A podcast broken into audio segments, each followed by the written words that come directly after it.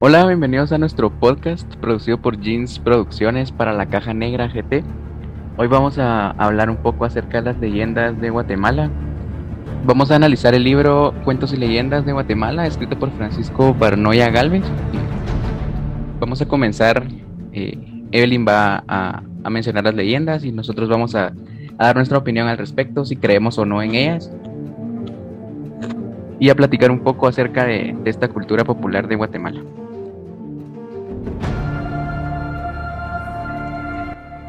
Hablemos de la ciguanaba. Si aparece a los hombres que tienen malas intenciones con sus novias en los caminos por donde aquellos transitan, tomando figura de estas. Cuando ya los tiene seguros, se los lleva por esos caminos de Dios, en uno de los cuales los deja perdidos. Está la desesperación de los hombres por hallar la salida, que muchos se vuelven locos. ¿Qué piensan sobre esta leyenda? ¿Alguno la había escuchado o han tenido experiencias?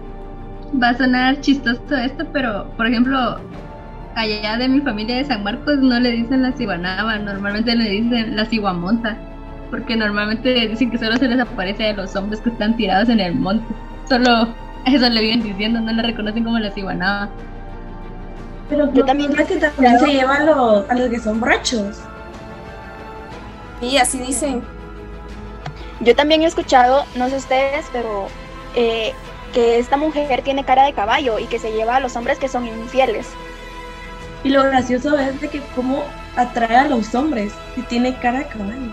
Es como bien ilógico, la verdad. Porque se supone que, que hasta, o sea, nunca le miran la cara hasta que está enfrente de ellos, ¿no? O sea, creo que es el cuerpo o algo así con lo que lo Hasta que están cerca de ella, ¿verdad? Se supone que se ve hermosa así de lejos. Ajá, ah, o sea que de lejos la miran como que si fuera una mujer normal y ya acercándose ya se le miran la, la cara como Sí, pero, pero como por lo mismo de que supuestamente solo atrae borrachos, obviamente un borracho no se va como que percatar de qué tan linda o, no es, va. Ah, buen punto, es cierto. Según sé, o sea, la...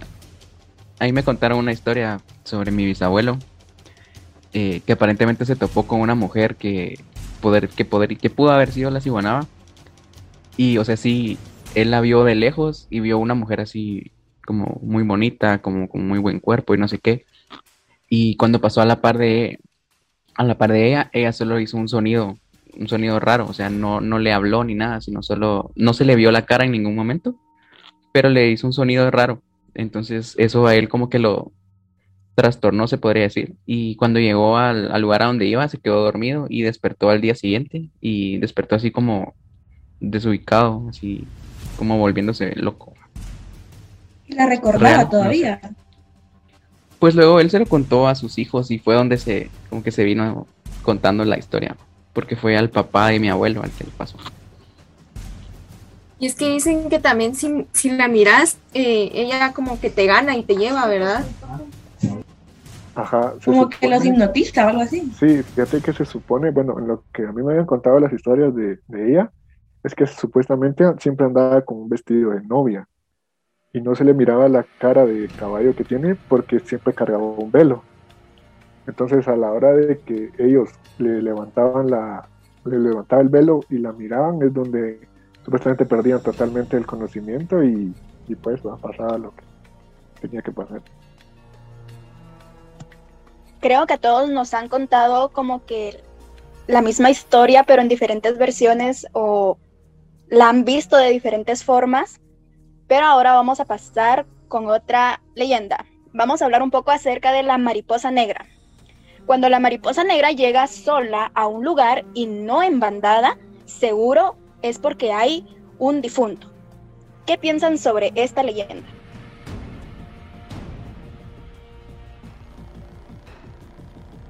Yo creo que todas las familias como que tienen esa idea. O sea, quizás el pensamiento de hace mucho tiempo lo ha venido como pasando a otras generaciones, porque al menos en mi caso, o sea, sí hemos visto mariposas negras y, y sí da como que ese, ese sentimiento, ese como miedo de que puede llegar a pasar algo, tal vez nunca pase, pero como es algo que uno ya trae de antes, como que esos pensamientos que la gente trae, como que te los pasan sí, y siento yo pues que no se puede comprobar si es cierto o no. eso es cierto, no es como 100% real de que a la hora de ver una mariposa negra es porque hay un difunto dentro de la casa o que se vaya a morir alguien, porque creo que también son dos cosas totalmente diferentes. Por lo menos en mi casa dicen que cuando entra una mariposa negra es porque se va a morir alguien, no porque esté entrando un difunto. Yo sabía que cuando llega una mariposa a tu casa es porque alguien se está despidiendo de ti. Entonces por eso es de que se postra ahí en algún lugar de, de tu casa. Por ejemplo, aquí conmigo todavía prefieres mejor sacarlas para que no pase nada, para evitar, porque uno no sabe, ¿verdad? Aquí es al, es al contrario.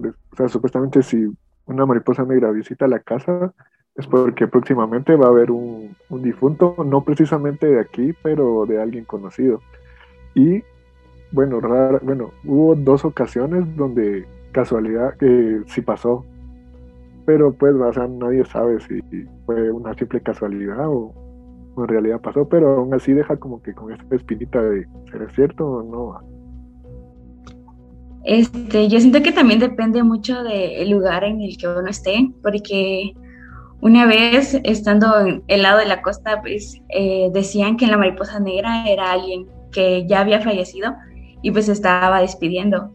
Y en cambio, del lado así como, como en el, la aldea de, de, mi abuelita, que ella es de Chimaltenango, dicen que pues es que alguien se va a morir. Entonces siempre está como esa intriga de generación en generación, en que cuando llega una mariposa negra a tu casa es que algo malo va a pasar.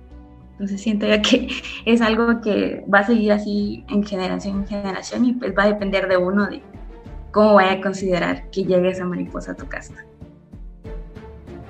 al menos en mi casa siempre nos hablaron de la mariposa negra, que tuviéramos cuidado con ella porque eh, atraía la muerte. Pero al menos en mi casa no siempre fue la mariposa, también se consideraban a otros animales como la lechuza, eh, este animalito blanco, cada vez que escuchaban el canto de una lechuza, todos salían como que con una onda a pegarle al animalito porque decían que era la muerte visitando a la familia y que a alguien se la iba a llevar. Entonces siento que no solo es la mariposa, sino que hay muchas historias más con animales, pero se vienen trayendo desde el pasado. Y es muy interesante. Ahora hablemos sobre el cadejo. Es el mismo cachudo disfrazado con cuerpo de chivo peludo, con cascos de toro y con cola de puma. Tiene unos ojos que echan chispa y lo sigue a uno con el pensamiento. Para espantarlo hay que tener las manos en una daga de cruz pues ni las balas ni los cuchillos le hacen mella. Cuando uno lo ve, se le pone el cuerpo pesado y como de plomo, sin poder ni siquiera moverse. ¿Han escuchado ustedes la leyenda del cadejo? Yo pienso que es de las leyendas menos creíbles que he escuchado.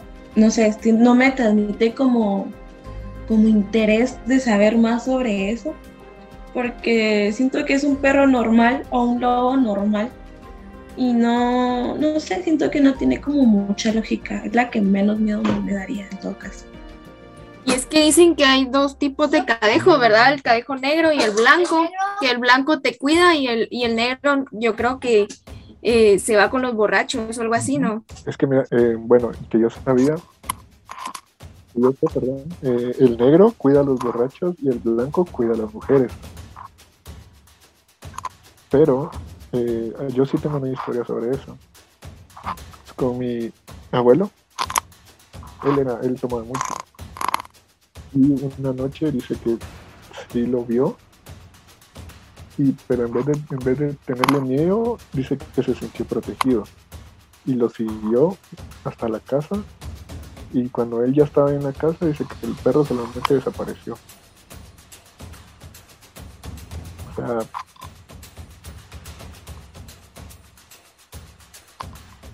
yo creo que hay, hay varias versiones de las mismas. De todas las leyendas siento que hay varias versiones, pero hablando del cadejo, eh, a mi abuelita y a una de mis tías, eh, pues ellas creen que, pudo haber sido el cadejo, pero también era un perro negro, el que eh, ellas dicen que las cuidó, porque ellas iban caminando en una calle donde no había luz eléctrica todavía, porque fue hace mucho tiempo y todavía no había luz eléctrica y de repente vieron como la forma del animal que iba caminando a la par de ellas. Y cuando llegaron a la esquina donde comenzaba la, la luz, la luz pública, eh, cuando voltearon a ver ya no estaba. Ellas sienten que ese animal las cuidó durante todo el, o sea, el tiempo que ellos caminaron en la oscuridad, pero según ellas vieron una figura de un animal negro. Entonces siento yo que hay como varias versiones de la misma leyenda. Yo tenía entendido que eh, el cadejo blanco cuidaba, pero como a los niños perdidos. Al menos allá por, por San Marcos, de donde es mi papá. Una vez sí estuvieron como que queriendo cazar al cadejo, ¿va? Porque allá hay muchas personas que toman así a lo exagerado. Y cabal como la casa que hay allá pasa por como enfrente de una carretera. Entonces los, se oye a los bolos cuando van ahí gritando y todo eso. Pero dice que una vez sí se escuchó uno así feo que estaba corriendo como de un... Allá es como montaña, entonces pudo haber sido el cadejo, no sé, o pudo haber sido un lobo, pero al hombre sí lo estaban siguiendo así demasiado como que fuera una jauría de chuchos o algo así. Y la cosa es que al día siguiente el hombre apareció muerto a ustedes, pero estaba bolas a ver si se fue por un golpe o realmente lo mataron, esas cosas, no sé. Pero la cosa es que al día siguiente todo el mundo estaba como queriendo cazar al cadejo y que era el cadejo y el cadejo y que no sé qué. Bueno, como les decía, siento que a todos nos han contado como que distintas versiones porque de igual manera yo tenía entendido que el cadejo eh, era un perro que se llevaba a los hombres que tomaban mucho, se los ganaba o la primera advertencia era que se les aparecía y con esto los hombres tenían que dejar de tomar. Pero si los hombres seguían tomando, el cadejo se los llevaba de una vez. Entonces, me parece una historia creíble porque lo he escuchado con otras personas, pero ahí sí que solo ellas sabrán. Hablemos ahora sobre la Llorona. La Llorona, que es una mujer esbelta, hermosa, vestida de blanco y que se entretiene en peinar su larga cabellera, que no se desenreda jamás, en tanto que llora y lanza al aire ellos lamenteros Ay de aquel que, seducido por su belleza y compadecido por su llanto, se acerque a ella o consolarla, porque ella se lo llevará. Siento que esta leyenda es de las más conocidas y creo que todos nosotros la hemos escuchado. A ver, pero ¿qué tienen ustedes para contarnos sobre esta leyenda? Hola, madre. creo que a mí me pasó cuando me recién me mudé a donde vivo ahora. Eh, enfrente de mi casa hay un terreno vacío. Y las primeras noches que yo me mudé no, no teníamos luz porque no le habían venido a, conectar. Entonces estábamos sin luz, yo dormía sin luz, no tenía ni cortina, ni persiana, ni nada. Entonces una noche eh, yo estaba con mi velita y leyendo un libro. Era como, bueno, no era ni tan noche, era como a las 8, pero aquí mi colonia es bien, bien silencio. Entonces yo escuchaba como que alguien, que alguien hablaba, bueno, no hablaba, sino que murmuraba. Entonces yo me, acercaba como muchas veces a la, ventana y nunca miraba nada. Hasta que yo vi pasar algo, pero así como muy rápido y esconderse como que en la pared que da para la puerta. Y entonces yo me asomé a la, a la, a la ventana de la puerta y no había nadie. Entonces me quedé un buen rato viendo a la, a la ventana y literalmente me quedaba viendo al, terreno vacío y escuchaba como que un murmullo bien feo. Entonces, del mismo miedo, ¿verdad? Yo me acosté y dije que me iba a dormir porque tal vez ya eran cosas mías. Pero sí, a lo lejos, porque lo escuchaba muy lejos, eh, sí las, como que la escuchaba y, y le decía a mi abuelita que viniera a escuchar, pero ya ella no lo oía y yo lo seguía oyendo fue como bien raro porque estábamos en el mismo lugar y en el mismo momento y yo la seguía escuchando, pero ella no la estaba escuchando, entonces era como bien feito. La Neite diciendo que estaba bien lejos, entonces la tenía a la par de la ventana la llorona. Abajo de su cama estaba. Ay, no, qué horror. Le iba a dar las patas. Se durmió con vos. Capaz, y lo peor es que ella no la escuchaba, pero yo la seguía escuchando. Es que eso fue lo que más como que me traumó un montón. Pero te, se dan cuenta que según la leyenda, ella grita, ay mis hijos, cuando en realidad son unos gritos así súper fuertes los que se supone que hace. Sí, solo, ah, bueno, al menos yo a veces he escuchado acá por mi casa, pero solo como gritos de lamento o como que alguien estuviera llorando. Pero, nunca he escuchado que digan, ay, mis hijos. Ajá, es que sí, es muy, muy ficticio, ¿no? Siento que ay, mis hijos ha salido mucho también de, de esta leyenda, del contexto de la leyenda, porque no sé ustedes, pero a mí mi abuela me la contaba de que esta era una mujer que ahogó a su hijo en el río. Eh, y después como que el cargo de conciencia que tenía esta mujer era lo que le hacía gritar el ay mis hijos, pero no lo sabremos. Y hablando de leyendas guatemaltecas, eh, hablemos sobre otra leyenda que es muy conocida acá en Guatemala y es la leyenda del sombrerón. El sombrerón o duende es otra de las personificaciones del cachudo. Mide medio metro de alto, usa un sombrero que no está a proporción de su estatura, al cual le debe su nombre, y calza unos zapatos de tacón cubano, con los cuales hace un ruidito que es el que atrae a sus víctimas. Hablemos del sombrerón. ¿Ustedes lo han escuchado? En lo personal yo sí lo he escuchado mucho, y más porque yo toda mi vida he tenido mi pelo largo. A mí siempre me habían dicho de que yo me tenía que cortar el pelo porque si no el sombrerón iba a venir a trenzarme el, pelo en la noche. Y si me lo trenzaba, él me iba a ganar. Entonces, siento que he crecido toda mi vida con ese miedo de que el sombrerón venga a trenzarme el pelo. Pero hasta el momento no me ha sucedido. Pero ustedes, ¿qué tienen para contarme sobre esto? He escuchado absolutamente lo mismo, de que él llega y las chicas que tienen el pelo como muy largo, él las trenza y como que ellas se enamoran y cosas así. Pero creo que es también es una de las leyendas muy poco probables que, que, se vean en la, realidad, ¿verdad? O sea, no es como el de la Llorona, que en algún momento la llegas a escuchar eh, o a ver, a él es muy difícil verlo o algo así. Por ejemplo, a mí mi mamá me ha contado que eh, ella es de Jutiapa, ¿verdad? Entonces dice que allá eh, lo que amanecía así trenzado eran los caballos, las colas de los caballos. Entonces, pues la gente pensaba que era el, sombrerón que llegaba ahí con ellos.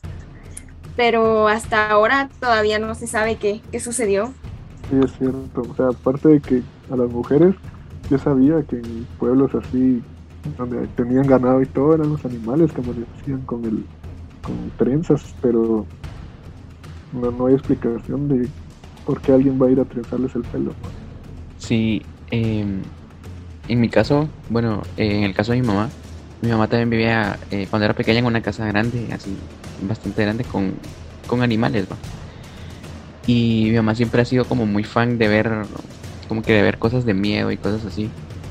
Y ella me ha contado varias veces de que ella se quedaba en la sala de su casa hasta medianoche o incluso más. Y cuando ella como que decidía dormirse, apagaba las luces y todo, y cuando ya se iba a ir a acostar, escuchaba a los caballos haciendo ruido, o sea, como si alguien los estuviera molestando o algo así. Y en la mañana siguiente amanecían trenzados. Entonces yo sí creo en esa leyenda, pero no como un sombrerón, sino como un duende, porque es como que una parte de la leyenda, o no sé si es una leyenda aparte, eh, que, que sí habla específicamente de trenzar a los caballos, no a las mujeres. Yo tenía entendido que el sombrerón eh, también siempre como que andaba con una guitarra y que empezaba como a enamorar a las muchachas con esa, bueno, tocando, ¿verdad? Y luego dice que las muchachas poco a poco, mientras más oían, se ponían pálidas y pálidas y cuando aparecían con una, amanecían con una trenza, era que al día siguiente ellas ya morían. Es lo que yo tenía entendido de eso. Ya se las había ganado. Bueno, así como estas leyendas, existen muchísimas leyendas más que son parte de nuestra tradición oral como guatemaltecos y siento que es muy importante seguir transmitiéndola de generación en generación, sean ciertas o no. Siento que más de alguno de nosotros ha tenido experiencias y creo que eso lo vamos a comentar en el siguiente podcast. Bueno, creo que con esto eh, hablamos bastante sobre, sobre las leyendas guatemaltecas, estas tradiciones que son siento yo muy importantes para todos conocerlas. Pero espero que, hayan disfrutado escucharnos un poco nuestras, nuestras opiniones respecto a esto. Y en, sus, en las redes sociales de la Caja Negra pueden contarnos experiencias paranormales para platicarlas en el siguiente episodio. Muchas gracias por escucharnos y hasta la próxima.